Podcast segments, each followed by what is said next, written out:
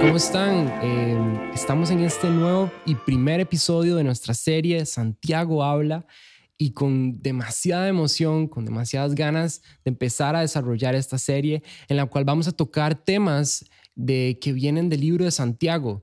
Santiago escribe eh, muchos temas acerca de las pruebas, acerca de aplicar la palabra, acerca de nuestra relación con Dios. Bueno, hay muchos temas y el tema de hoy que vamos a desarrollar, que Santiago habla o escribe más bien, es pruebas y tentaciones. Es ese momento en el que me siento frustrado porque no sé por qué estoy siendo tentado y estoy batallando con algún problema que tengo. Y hoy queremos desarrollar ese tema. Y para eso em, tenemos un invitado especial que va a estar con nosotros, si Dios quiere, toda la serie en cada episodio. Y aquí lo tenemos y voy a dejar que se introduzca. Hola chicos, un gusto saludarlos, espero que estén muy bien. Mi nombre es Carlos Ruiz, soy de aquí de Liberia.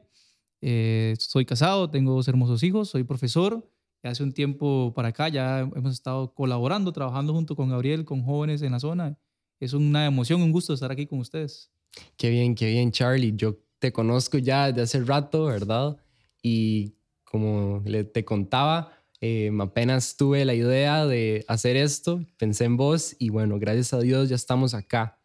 Pero antes de empezar con el tema, con ese tema tan importante que siento que puede ayudar a mucha gente, em, ¿qué tal si se lo entregamos a Dios, verdad? Entonces vamos a orar em, y le damos fuego. Bueno, gracias Dios porque simplemente esto ya es un milagro, esto es un sueño que está ya de hace rato y gracias Señor, a, tu poder, Señor, gracias a tu voluntad, ya está pasando, Dios, y te queremos dar gracias por eso. Gracias porque siempre estás con nosotros, Dios, y te pido, Señor, que bendigas este nuevo programa y que cada vez nos podamos acercar más a ti por medio de este programa. En el nombre de Jesús, amén. Y bueno, sí, entonces el tema de hoy es pruebas y tentaciones. ¿Cuántas veces no hemos pasado por aquí, ¿verdad? Y muchas veces nos sentimos atascados porque no sabemos cómo salir de ahí. Y creo que lo primero que nos hacemos son preguntas, ¿verdad? Entonces eso es lo que vamos a desarrollar hoy.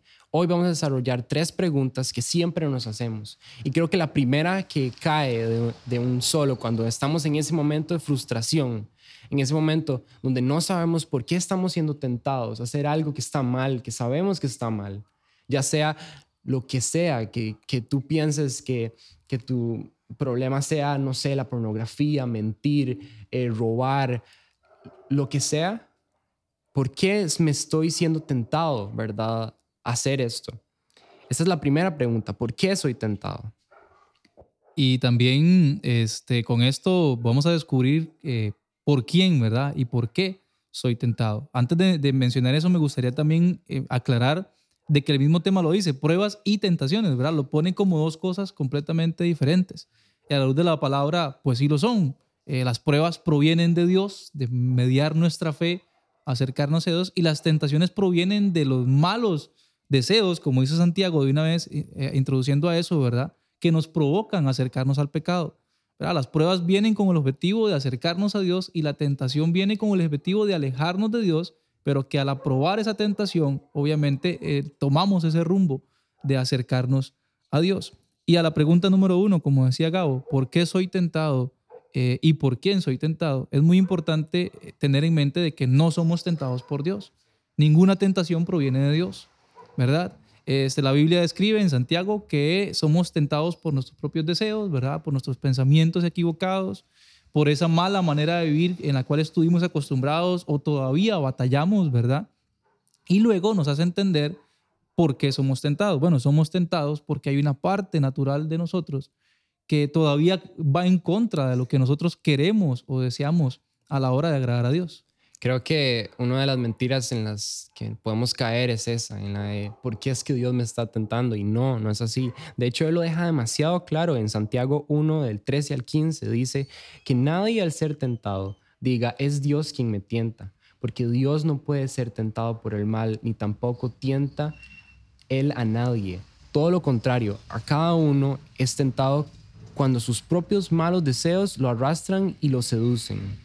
Luego, cuando el deseo ha concebido, engendra el pecado y el pecado, una vez que ha sido consumado, da luz a la muerte. Este ejemplo me parece demasiado increíble. De hecho, tengo un amigo que se llama Nathan, que él me lo trataba como exponer, ¿verdad? Y decía, es como cuando uno consume y consume y consume pecado, se va como, uno va como creando algo, ¿verdad? Y a la hora de eso, que da luz es muerte, ¿verdad? Entonces, em, yo creo que, ¿por qué soy tentado? Va también mucho a nuestra responsabilidad. ¿Qué fue lo que hicimos? ¿Qué fue lo que pasó en el, en el pasado, verdad? Exactamente. Y lo dice sus malos deseos. Es, algo que nosotros formamos constantemente. Eh, como les digo, yo soy educador y, parte de lo que me toca enseñar a los chicos es la responsabilidad que tenemos a la hora de pensar y de actuar. ¿verdad? Y que cada una de las cosas que hagamos o no hagamos van a tener una repercusión en nosotros. ¿verdad? Y a veces eh, las tentaciones no son producto de algo que hice ayer, algo que hice antier. O nuestro pecado, al contrario, no es producto de algo que vi, ayer o escuché ayer, sino que es algo que me he venido creyendo a través de meses, a través de tiempos, ¿verdad? Donde ya eh, me lo creí tanto, lo pensé tanto, se, creyó, se formó un deseo en mi corazón que provocó una mala decisión dentro de un mes, dentro de dos meses, en adelante. ¿verdad? no es nada del presente, bueno, también, pero trae mucho del pasado, de lo que hice y de lo que estuve haciendo, ¿verdad? Pero definitivamente el punto aquí de por qué, por qué soy tentado es, número uno, em, no soy tentado por Dios, ¿verdad?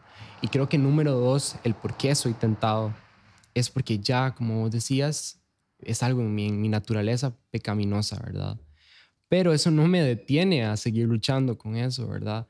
Es, muy chido el ejemplo que, que siempre vemos acerca de que nuestra naturaleza pecaminosa, perdón, lucha contra nuestro espíritu, ¿verdad? Que nuestro espíritu que quiere seguir a Jesús, que quiere seguir lo que Él dijo, que está bien, ¿verdad? Entonces, em, definitivamente la respuesta es esa. Y después creo que la segunda pregunta que siempre nos hacemos es, ¿cómo hago para salir de aquí? Ok, ya sé quién me está tentando, ¿verdad? Soy yo y al mismo tiempo eh, las cosas que pasaron porque me dejé seducir por el enemigo, que es el diablo, ¿verdad? Em, y bueno, ya, ya tengo todo esto en la cabeza, ya sé que por quién soy tentado, pero ahora, ¿cómo hago para vencer esto, verdad? ¿Cómo hago para vencer la tentación? Hay una pregunta que a veces cambia eso y, y es como, ¿cómo hago para eliminar la tentación? Eso no se va, ¿ok? El carga más carga de todos los pastores, ¿verdad? Siempre va a ser tentado. Pero ¿cómo hace para vencer, verdad, esa tentación? ¿Cómo hizo Jesús para vencer esa tentación? Em, entonces, esa es la pregunta.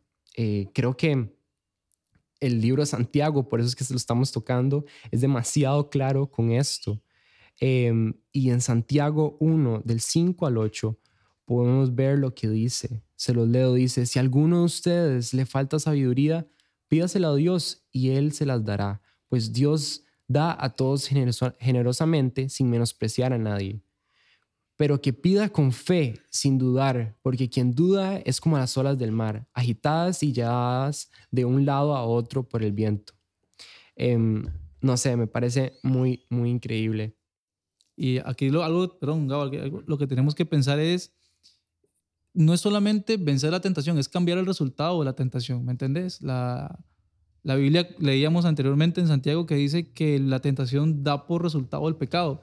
¿Me entendés? Y como decíamos ahorita, la tentación probablemente no se vaya a ir. Se va a modificar, va a cambiar, va a ser diferente en diferentes aspectos de nuestra vida. Pero lo que debemos buscar cambiar es el resultado de la tentación. Que esa tentación no me provoque un pecado, que no me provoque una consecuencia.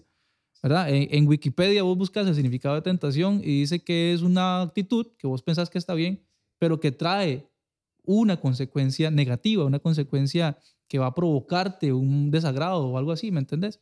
Y con respecto a la pregunta de cómo hago para vencerla, una vez escuché una historia de un pastor, un misionero que andaba en zonas indígenas, ¿verdad? Entonces él estaba pensando en cómo explicarle a la gente algo parecido con, respecto a los malos pensamientos y esto. Y él encontró una figura eh, cercana, ¿verdad? De cómo ellos cuidaban a los perros ahí en, esa zona.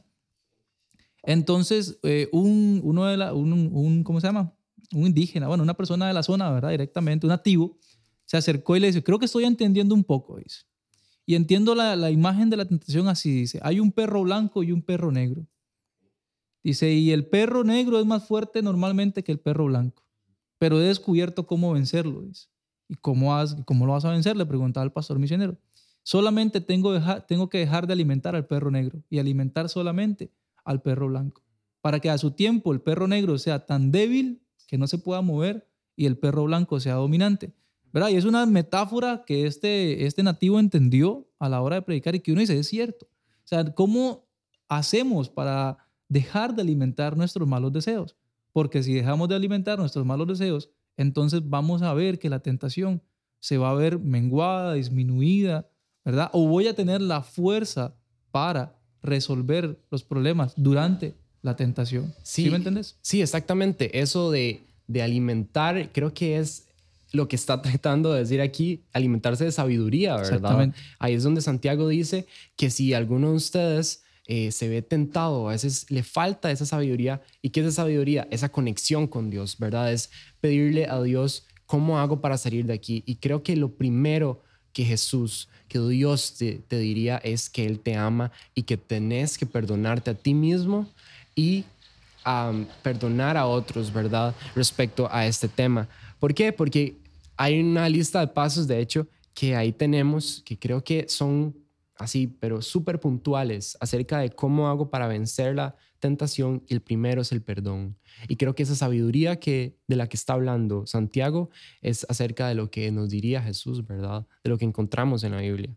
Entonces, una vez que hablamos con Dios y le pedimos, no sé qué hago, no sé qué estoy haciendo, Él es yo te amo, ¿verdad? Yo te amo y necesito que te perdones a ti mismo y que, y que empieces a tener una vida diferente. Entonces, el primer punto de esto es el perdón, ¿verdad?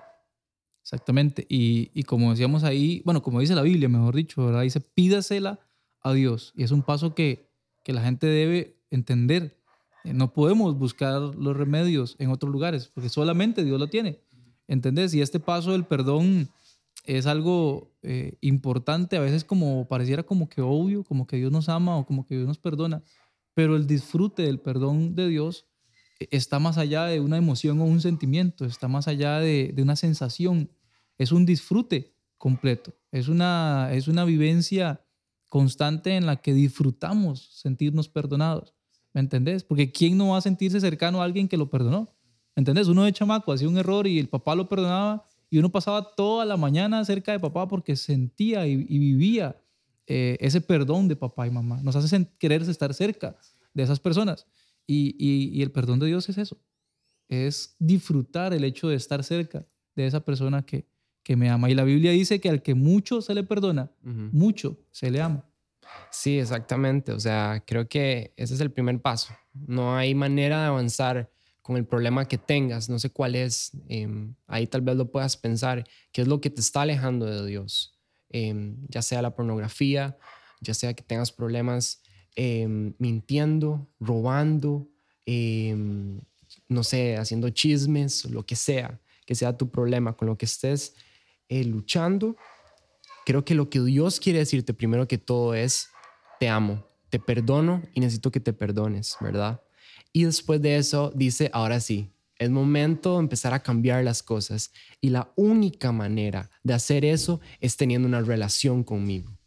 Y esa relación tiene que ver mucho con la palabra y la oración, que son los dos puntos que pusimos ahí. Exactamente, y es lo que decíamos ahorita, es alimentar el lado que necesitamos alimentar correctamente.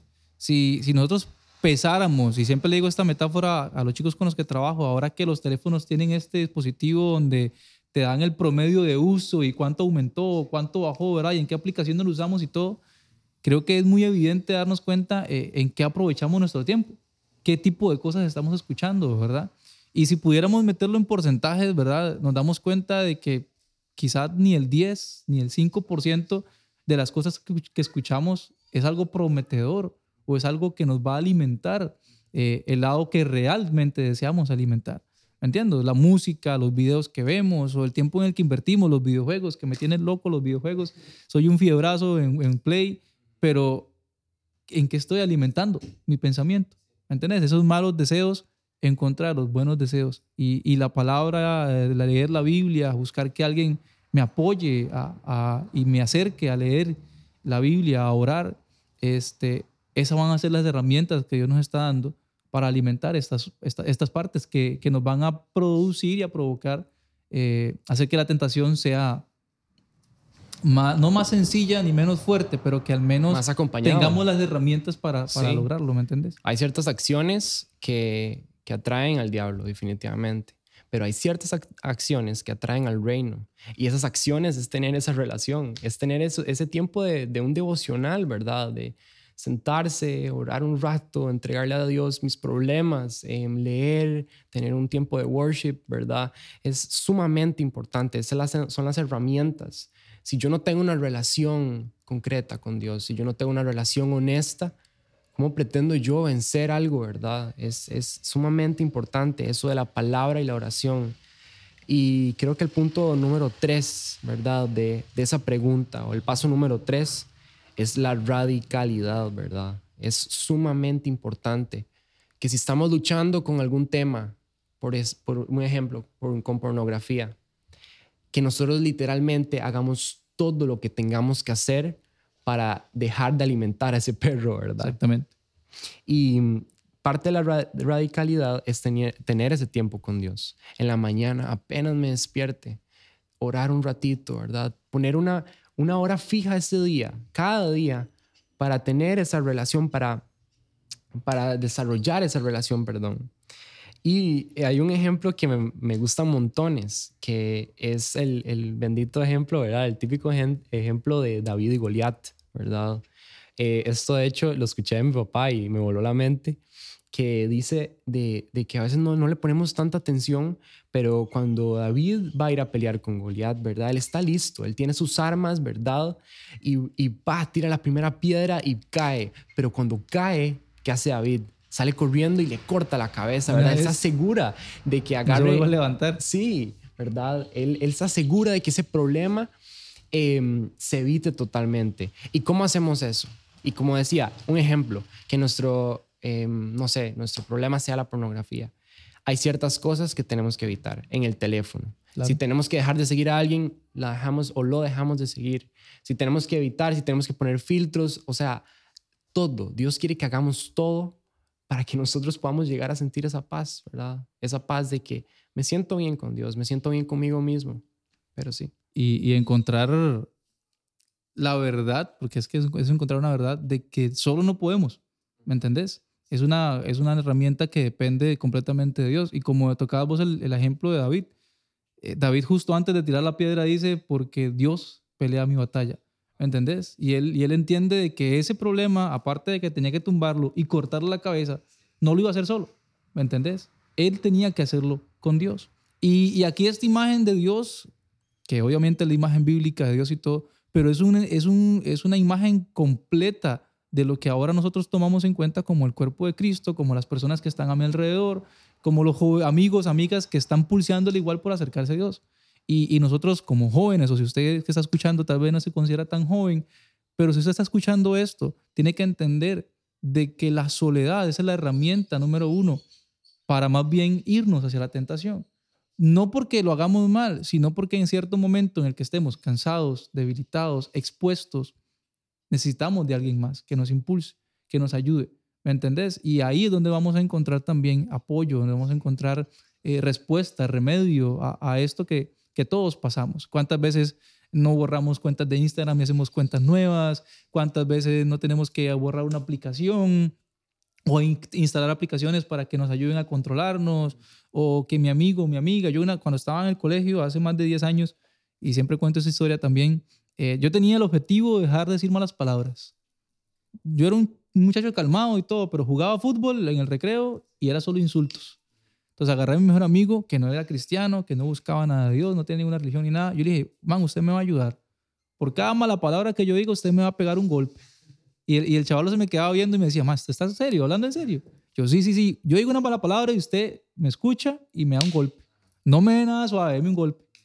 Oiga, tres golpes bastaron para que yo entendiera realmente de que él, del que él me iba a ayudar, uno, y dos, de que si yo tenía el objetivo de hacerlo, lo podía hacer también. Es que es parte de la radicalidad, es em, decir, no, creo que no puedo solo, ¿verdad? Yo creo que si yo tengo algún problema, puedo llegar y contártelo a vos, ¿verdad? Y vos vas a estar ahí para ayudarme. es no jugar de vivo, ¿verdad? Y decir yo puedo solo. Y también em, escoger a la persona correcta, porque si yo escojo una persona que yo sé que más bien me va a hacer para atrás, estamos mal, ¿verdad? Como Jesús dijo, como un ciego va a guiar a otro ciego, ¿verdad? Es totalmente ilógico. Entonces, es buscar ese grupo de ayuda, es buscar de Dios, es ser totalmente radical y proponerse de que yo quiero vencer esta tentación, quiero vencer esta prueba por la que estoy pasando. Y ahí vamos a, la tercera parte, donde nos preguntamos, bueno, ¿y todo eso valdrá la pena? Sí. ¿Y todo eso tendrá sentido? ¿No será desgastante? Este, una, una pregunta que a veces pensamos y es, ¿no estaré borrando mi identidad? ¿No estaré borrando lo que yo soy? Es que esa es mi forma de ser. Es que yo soy así. Es que yo no quiero cambiar mi forma de ser. Muchas veces lo he escuchado. Es que yo soy así y así me criaron. Y ese es mi apellido, ¿verdad? Pero debemos recordar nuestra identidad principal, que es ser hijos de Dios, que es ser amados, como decíamos ahora, por Dios. ¿verdad? Entonces, ¿realmente vale la pena eso? ¿Estamos perdiendo o ganando? Eh, eh, o, estoy ganando más de lo que pierdo o pierdo más de lo que gano? ¿Verdad? Eh, un amigo mío, pastor, me dijo, cuando usted le dice que sí a Dios, tiene que aprender que tiene que decirle no a muchas otras cosas. Un sí a Dios te va a tener muchos no en tu vida. ¿Verdad? Y, nace esa pregunta, es una pregunta normal y Dios siempre tiene una respuesta. ¿Vale la pena? Del versículo 12 de Santiago 1 dice, dichoso el que resiste la tentación, que la resiste, no ni siquiera que la gana, o sea, no ni siquiera que la venció, es que la resiste, es el que resiste la tentación, porque al salir aprobado, es como un examen, hay una nota, aprobado dice, recibirá la corona de la vida que Dios ha prometido a quienes lo aman. Y es que exactamente es eso, o sea, tenemos que saber de que va a ser algo que nos va a costar. No es nada fácil, no es nada fácil. A veces, em, no sé, algunos pastores o predicadores ponen a, Dios o, la vida cristiana como algo facilísimo, ¿verdad? Como que ahora todo va a ser de flores, ¿verdad? Y todo, pero no es así. Hay una parte que es súper linda y esa es el producto de nuestro esfuerzo con Dios, ¿verdad? Pero tenemos que saber que este proceso sí va a valer la pena, aunque nos cueste, aunque nos duela, aunque hayan días donde estemos desesperados. Sabemos que va a haber un premio, ¿verdad? Sabemos que va a haber esa recompensa de la que tanto estamos buscando. De hecho, en Santiago 1, em, del 2 al 4, apenas donde empieza, dice, hermanos míos, considérense muy dichosos cuando tengan que enfrentarse con diversas pruebas pues ya saben que la prueba de su fe produce constancia y la constancia debe llevar a feliz término la obra, para que sean perfectos e íntegros sin que les falte nada. Y aquí es donde cae la respuesta de esta pregunta. ¿Qué quiero yo de mi futuro? ¿Cuál es mi visión? ¿Cuál, es, cuál va a ser el nuevo yo, verdad? Y eso me parece demasiado increíble. Si yo estoy luchando con algún problema, con alguna adicción, el pensar en el Gabriel futuro me da mucha emoción, la verdad. Exactamente. Y en ese versículo también, en el 12, eh, nos da cuenta de que la recompensa no es una recompensa ni momentánea, ¿verdad? Que los, al total completamente la tentación es completamente diferente. La tentación es un, te da una recompensa momentánea y al instante y te duró 15, 20 segundos, un minuto, una hora, un día y ya después estás vacío de nuevo, ¿verdad? Pero una recompensa que Dios nos da, donde nos da el entender de que realmente vale la pena, es porque es una, una recompensa eterna, que nos va a durar por mucho tiempo, que nos va a hacer sentir y experimentar el hecho de la cercanía de Dios y de realmente cumplir el objetivo que Dios tiene, y es el renovarnos, el ser una nueva persona, el tener un nuevo pensamiento, ¿verdad? Y otra cosa que quería agregar ahí es con lo de las pruebas, ¿verdad? Eh, pueden haber momentos en los que sintamos pruebas y tentaciones al mismo tiempo, ¿verdad? Y, y hacemos nuestros ojos así los digamos, uy, ¿qué pasó aquí, verdad? Ya es demasiado.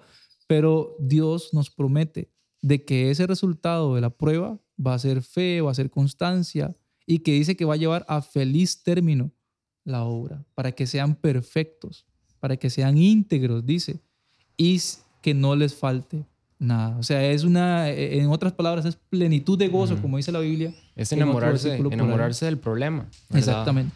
Y, y, ya para ir cerrando, Em, nada más hago un llamado a que si estás pasando por algún problema, si estás pasando por, no sé, lo que sea, primero que todo, em, como hacíamos con los pasos, te perdones, te perdones a ti mismo, que pidas perdón y que busques ayuda, ¿verdad? Que busques ayuda y que empieces a, crear esa relación, nos íbamos de nuevo con esa relación o empezamos esa relación. Pero es súper importante darle eh, viaje a esa, a esa relación tan importante con Dios. Entonces, este fue más o menos el episodio de hoy. Ya para, para cerrar, vamos a orar. Em, pero sí, nada más quiero que sepas que no estás solo en esto. Si tienes alguna prueba, alguna tentación, tienes primeramente a Dios y a mucha gente que yo sé que puede contar contigo y que tú cuentes con ellos, ¿verdad? Así es, vamos a, a orar. Señor, te damos gracias por este rato, por este tiempo en el que podemos acercarnos a ti, entender tu palabra y, darnos cuenta de lo independientes que somos a veces. Eh, al pensar de que somos por nosotros mismos lo que podemos lograrlo, queremos pedirte ayuda de vos, porque tú eres el único que nos puede satisfacer y brindar las herramientas para hacer esto correctamente. Padre, escucha los corazones de las personas que escucharon esto y, y ayúdales, Señor, a poder entender de que en ti hay amor, perdón y reconciliación. En el nombre de Jesús. Amén. Amén. Muchas gracias a todos. Este fue el primer episodio de nuestra serie Santiago habla, pruebas y tentaciones.